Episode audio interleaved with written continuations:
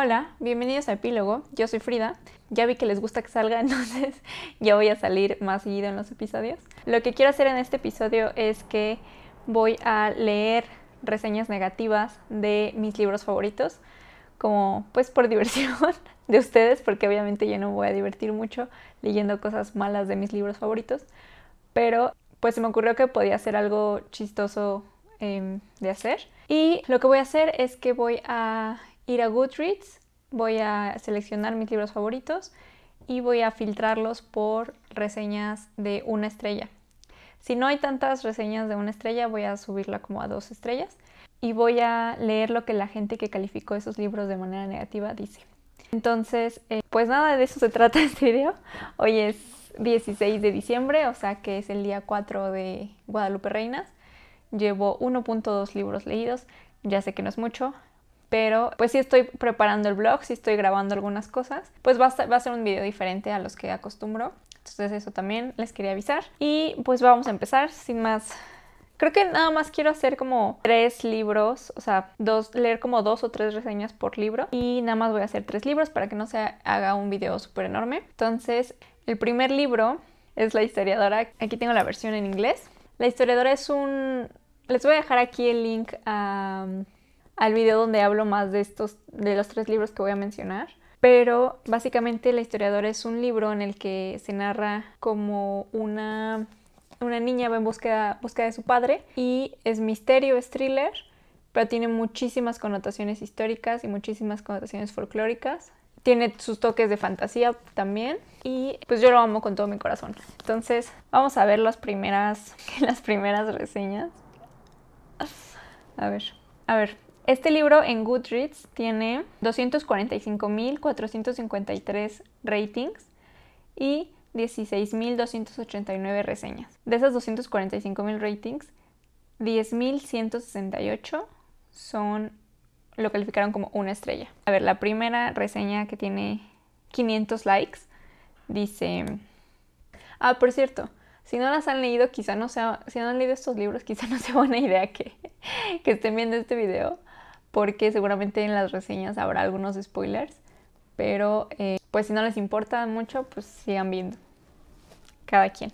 También algunas están en inglés, entonces estoy tratando de traducir simultáneamente porque así si ven que me trabo o me, tardo, no es porque no sepa leer, es porque estoy traduciendo al, mismo tiempo que estoy leyendo. Entonces, este está en inglés y dice, sabes que has estado en la escuela mucho tiempo cuando escribes una novela de vampiros en donde la, la amenaza de Drácula es forzar a, los, a sus víctimas a catalogar su, su biblioteca extensiva de libros antiguos. Eh, por otro lado, después de terminar la historiadora y su detallada investigación sobre Vlad el, empalador, estoy considerando que esa amenaza, la de catalogar los libros, es, parecido al empalamiento. Si las referencias de Kostova, que es la autora, Elizabeth Kostova, si las referencias a Henry James no la revelan como una admiradora de él.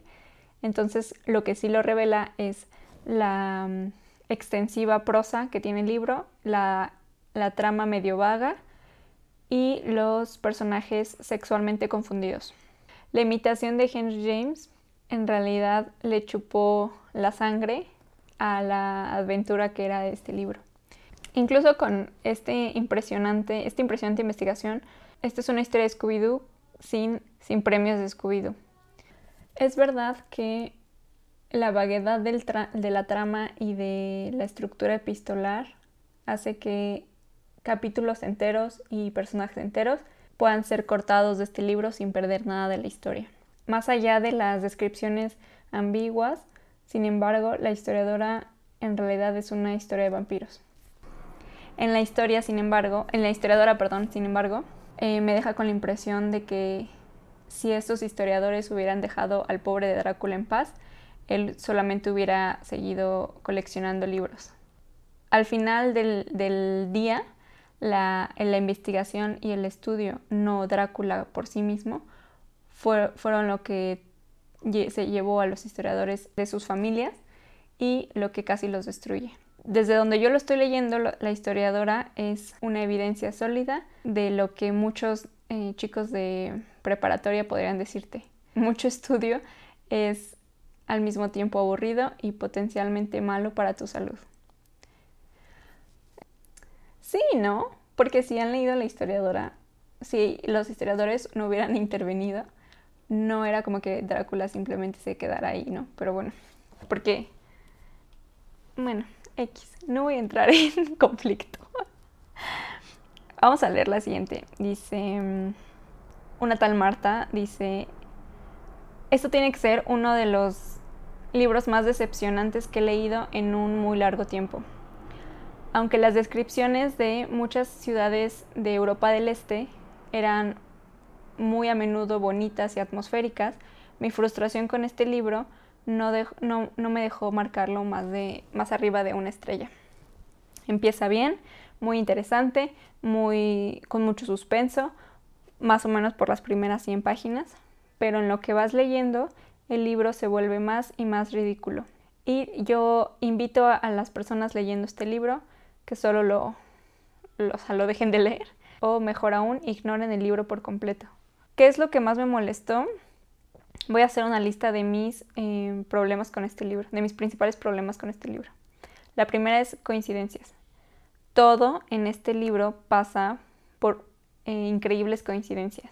Uno de los personajes incluso termina con amnesia como en una como en una mala ópera. En serio, estás jugando. Así que en la, en la trama las cosas simplemente suceden por ninguna razón. Que me lleva a el siguiente punto que es las cosas simplemente suceden por ninguna razón. Por ejemplo, los personajes se enamoran entre ellos simplemente porque sí. Solo lo hacen porque pues ah, supongo que los dos estaban ahí y no, no tienen nada más que hacer. Lo que me lleva a el tercer punto. Los personajes por sí mismos, completamente inexistentes. Ah, un reseñista en Amazon decía que si tomas un, pasaje aleatorio de diálogo del libro, es imposible decir de qué personaje viene. Y es verdad, el autor está, es completamente incapaz de, de recrear personajes realísticos y vivos que se diferencian unos de otros. En cambio, todos, todos hablan igual, todos tienen las mismas reacciones, los mismos motivos, y no hay nada creíble acerca de estas personas. Por alguna razón, y por alguna razón, todos escriben cartas bastante detalladas. O sea, sí.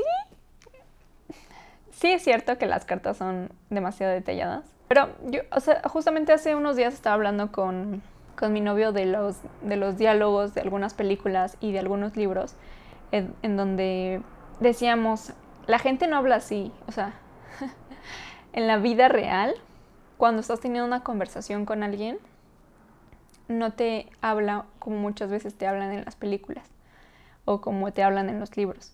Y es lo mismo para las cartas. De hecho, en las cartas yo diría que es más creíble, que sean más detalladas y que tengan más eh, elementos no reales de conversación, porque al, momento de pasarlo en escrito es más fácil que tu mente tenga estas frases o estos motivos que no son tan naturales cuando es hablado.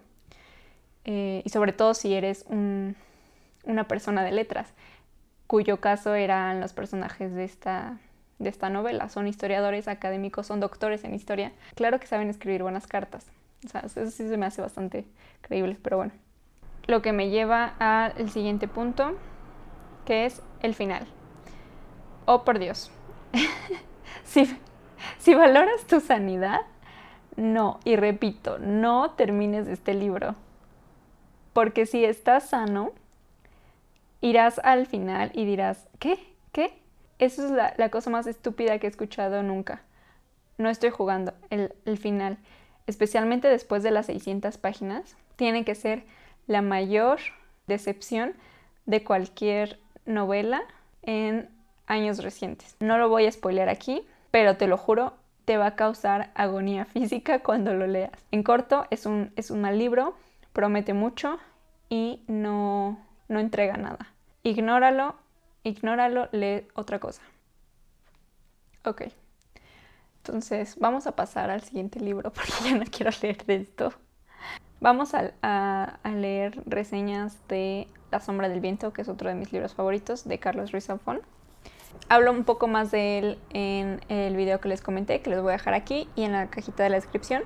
Pero básicamente eh, es sobre un niño que está que se encuentra con, más bien un libro lo encuentra él eh, en el cementerio de los libros olvidados, que está en Barcelona, es la Barcelona franquista. Y em, este, este niño se propone buscar todos los libros del autor del libro que lo encontró pero alguien está deshaciéndose de los libros de, tal autor. Este libro, ah bueno, algo que no dije es que la historiadora tiene, en, o sea, en general, un, un rating promedio de 3.79 estrellas. Ahora, el de La sombra del viento tiene un rating de 4.27 estrellas, lo cual es muy alto. Tiene 471.486 ratings y 36.412 reseñas. Entonces vamos a poner aquí las de una estrella, que son 7.380, o sea, súper poquitas. Y vamos a ver. La primera, la que tiene 692 likes, está en árabe. Entonces vamos a tener que buscar otra reseña. Voy a ver si hay una en español, porque el libro, o sea, es español. Vamos a ver si Ah, aquí hay una en español.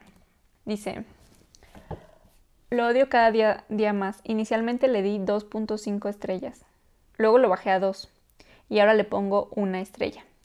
Siento que me fui a dormir y desperté en un, en un mundo paralelo donde todos bebieron el Kool-Aid, que hace que a la gente le gusten los libros malos. Y luego pone, cada vez que veo a alguien alabándolo lo odio más. Empecé encontrándomelo, me, pero mientras más pasa el tiempo, más malo me lo encuentro. La sombra del viento es una novela histórica que nos cuenta el crecimiento de su protagonista Daniel, su trayecto hacia hacerse hombre, lo que en inglés llaman coming of age o Bildungsroman. Los primeros capítulos me atraparon por el aura de misterio y magia que prometía. Una biblioteca secreta, adoptar un libro para toda la vida, un personaje misterioso. Lamentablemente esto solo duró unos cuantos capítulos. Mientras se desarrollan los acontecimientos, más se desinfla y menos me gustaba. Me gustó la, atmósfera de neblina fría y misteriosa. Me imaginaba todo en tonos de sepia. Ay, a mí también me pasó eso, creo. Al principio el misterio sobre Carax me parecía interesante hasta que me hartó. Estoy en una minoría, pues a la mayoría de la gente no solo les gusta, sino que la aman, y una de las razones por la que lo hacen es su prosa poética, lírica y maravillosa. Yo la odié. Es lo que más me molestó y lo que contribuyó a que no disfrutara la lectura. Veamos específicamente a lo que me refiero. Todos los personajes hablan igual. Daniel de niño habla igual que Daniel adulto. Nuria, Fermín, Daniel, Elaya, todos hablan con metáforas y florituras. Hay un uso excesivo de metáforas, tropos y símiles. Además, trillados, el cielo lloraba, mirada aguileña, sonrisa impresa en los labios, verdad a medias. ¿Qué tiene malo verdad a medias? en un rincón de mi memoria. Sí, eso es poético. Lenguaje rebuscado usando varios adjetivos a la vez y uso de las palabras más raras que existe para usarlas en sus descripciones. Parece que lo escribió con un tesauro, tesauro al lado. En fin, que esa prosa parecería como si Safón fuese egresado de la escuela para escritores de Ricardo Arjona. No. Y es de que me gustan las canciones de Arjona. Ay, no. Al principio podía ignorar la horrible y pretenciosa prosa porque el misterio me resultaba interesante. Las partes actuales de las desventuras amorosas de Daniel no me interesaban en lo más mínimo. Luego, al ir descubriendo la verdad, la verdadera historia de Carax, solo se me ocurrió una cosa. Melodrama con novela mexicana. Y que conste que hay novelas mexicanas que me han gustado. Tiene todo, Instalove, amor prohibido, muerte. A ese melodrama solo le faltó un amnésico y que alguien sea su propio abuelo. los personajes son olvidables. Que no, eso sí no es cierto. No, eso es completamente falso. Al contrario, Fermín se me hace el, personaje más memorable. Daniel también se me hace memorable. Ah, ¿Cómo se atreve? Ninguno despertó mi simpatía. Ni siquiera Fermín. Me daba lo mismo que murieran o vivieran. no. El papá de Daniel pudo ser interesante, pero la novela prefiere enfocarse en un sinnúmero de personajes eh, del montón o clichés que supongo eran para darle un carácter pintoresco a la obra. Tal vez hubiese funcionado si no todos hablaran igual. No manches, pero eso sí no es cierto. Porque me acuerdo mucho de las diferencias incluso de palabras que usaba Fermín y como que del acento que tenía a los que a como hablaba Daniel. La parte esta de que Daniel chico hablaba como Daniel grande sí puede tener sentido, pero claro que se diferenciaban en el diálogo. Fumero parece un villano de caricatura, solo le faltó retorcerse el bigote y declarar, majaja, qué malo soy. Además de que ese odio me pareció exagerado para tener el origen que tuvo. Mm. Finalmente, el uso del cementerio es todo un artilugio, un recurso para atraer y engañar al lector. Pues fue un recurso que le sirvió por cuatro libros, entonces. Entiendes que vas a leer un libro sobre libros, un gran misterio con elementos sobrenaturales. Nada de eso pasa. Si hay un misterio en el libro. Pero bueno, el cementerio no tiene ninguna función. Bien pudo Daniel encontrar el libro en un cajón de su casa, en una esquina o en la basura y en nada cambia la historia. Como pueden notar, me pasé el libro entero rodando mis ojos. No lo odié totalmente ni me aburrió completamente, pero no logro ver los encantos que han maravillado a tantos. Para mí es un libro olvidable y muy promedio. Si lo amas bien, qué bueno. Esta es mi impresión y experiencia al leerlo y mi opinión que no invalida ni tus gustos ni tus opiniones. Eso es cierto. A ver, vamos a buscar otra en español y si no encontramos, vamos a leer una de las principales en inglés. A ver, dice... Esta tiene 361 likes, esta reseña. No puedo creer que alguien en realidad publicara este libro. Incluso peor, en mi opinión, el hecho de que este libro esté en, el, en la lista de New York Times bestseller es increíble. ¿Cómo es esto posible? Esto solamente debe significar que hay un montón de gente allá afuera que piensan muy diferente a mí. Pues sí. Ojalá no seas uno de ellos. en serio, no, no te engañes, no te dejes engañar por este libro. Es insípido, ridículo y está muy mal escrito. Lo primero, la prosa está tan florida que el autor usa tres adjetivos por cada cada sustantivo. Tuvo que haber buscado cada palabra en un tesauro y usar aquella que tenía o las más sílabas o la que sonaba más oscura. ¿A quién trata de impresionar? O tal vez fue eh, la culpa del traductor. Bueno, es que esta persona lo leyó en inglés, pero sí es cierto que tiene descripciones muy floridas. De cualquier forma, este estilo este estilo se usa para describir lo que un niño de 10 años está viendo y está diciendo, lo que me lleva a mi, siguiente punto. Tercero, cada personaje en este libro habla de la misma forma y tiene la misma voz. Pero eso no es todo. Hay un, hay un problema fatal con este libro y que es el cuarto punto. Esta historia fue escrita como un misterio. nueve años pasan para que el personaje intente eh, develar los detalles del conflicto principal del libro. Yo en realidad no tengo un problema con esto en teoría, pero desafortunadamente, después de tres cuartos del libro y muchísimos personajes nuevos, el misterio no se va resolviendo. Entonces, ¿qué es lo que hace el autor? Él pone a un personaje a escribir 30 páginas de una carta al principal personaje diciéndole lo que en realidad pasó. Tada, el misterio está resuelto. el autor es tan mal escritor que no puede resolver su propio misterio. Tiene que usar un, un, artilugio muy barato para aclarar todo el asunto. Y no puedo respetar eso, lo siento. No puedo creer que muchas otras personas sí lo hagan. Hay que boicotear el libro, en serio. Mm, sí tiene un punto, sí es cierto que pasa eso de, los, de las 30 páginas de una carta. Creo que nunca lo había pensado. Está interesante. Y ya para acabar, vamos a leer reseñas de La amiga estupenda de Elena Ferrante. Este libro en Goodreads tiene 3.96 de 5 estrellas como promedio. De una estrella la calificaron 4.806 personas. Vamos a ver la primera reseña que tiene 1.143 likes. Dice, lo intenté, lo intenté, lo intenté. Por 200 páginas lo intenté para ver qué es lo que esta escritora tiene que todos tienen tanto, que todos le atribuyen tanto prestigio. Em, pero me faltan 130 páginas y lo abandoné. Para acabar y lo abandoné. No desarrollé ningún tipo de, mm, preocupación por los personajes. Lo encontré muy repetitivo. Muy repetitivo. Solo continuaba y continuaba sin, parecer que iba hacia ningún lado. Se suponía que era la historia de una amistad de la infancia a la adultez en Nápoles en los 50, pero descubrí que este libro solo, solo llega hasta cuando las niñas tienen 16 años. Hay una secuela y en ese punto decidí, oh, suficiente. En ese punto dije, ya, suficiente.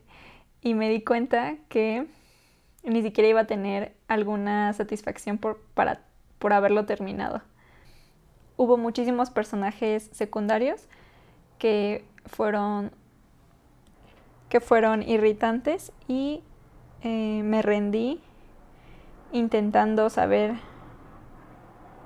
de qué lado estaban, a pesar de que hay una lista al principio del, del libro.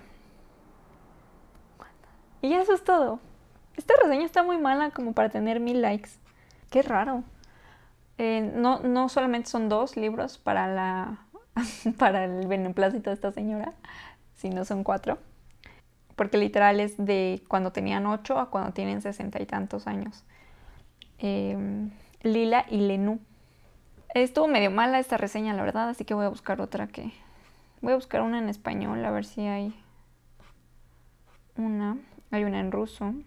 Y la parte esta de, de que los personajes son irritantes, pues algunos de los personajes ese era su punto, ser irritantes y que no te cayeran bien.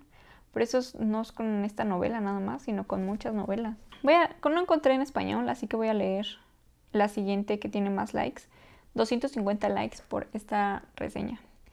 Dice, una, Dios mío, no puedo creer que este sea el primero de cuatro libros, estrella. Esta reseña está muy mala, olvídenlo porque solo puso Ferrante separa este libro en dos secciones, infancia y adolescencia. Infancia. Ferrante escribe bla bla bla bla bla. Yo. Bueno, espero que se ponga mejor. Ferrante escribe bla bla bla bla bla. Yo. Esto me está aburriendo. Ferrante escribe bla bla bla y así durante mucho tiempo. Entonces no, pues no está aportando ninguna crítica en realidad. Em, eso sí me molesta, o sea, ¿Por qué le van a dar like a una reseña donde no te dice nada sobre por qué no deberías leer ese libro? No tiene sentido. Eso sí me enoja muchísimo. Em, ok, voy a leer la siguiente que tiene 56 likes. Y dice, ay, este libro. Literalmente me empujó hacia un reading slump, que es cuando ya no quieres leer nada. Lectores, estuve a nada de llorar de puro aburrimiento definitivamente esto tenía que ponerse mejor, ¿no? ¿No? ¿No? Lila y Elena eran mejores amigas, pero tienen una... pero tienen la amistad más extraña que he leído. Además tienen, hacer... tienen alrededor de siete nombres diferentes. A ver, esto creo que sí vale la pena aclararlo. Y es que em, los libros no están para hacerte cómoda a ti tu lectura. O sea, las historias no van a, formarse o a deformarse para que tú como lector estés cómodo y, no te salgas de tu zona esta de confort eh, al leerlos.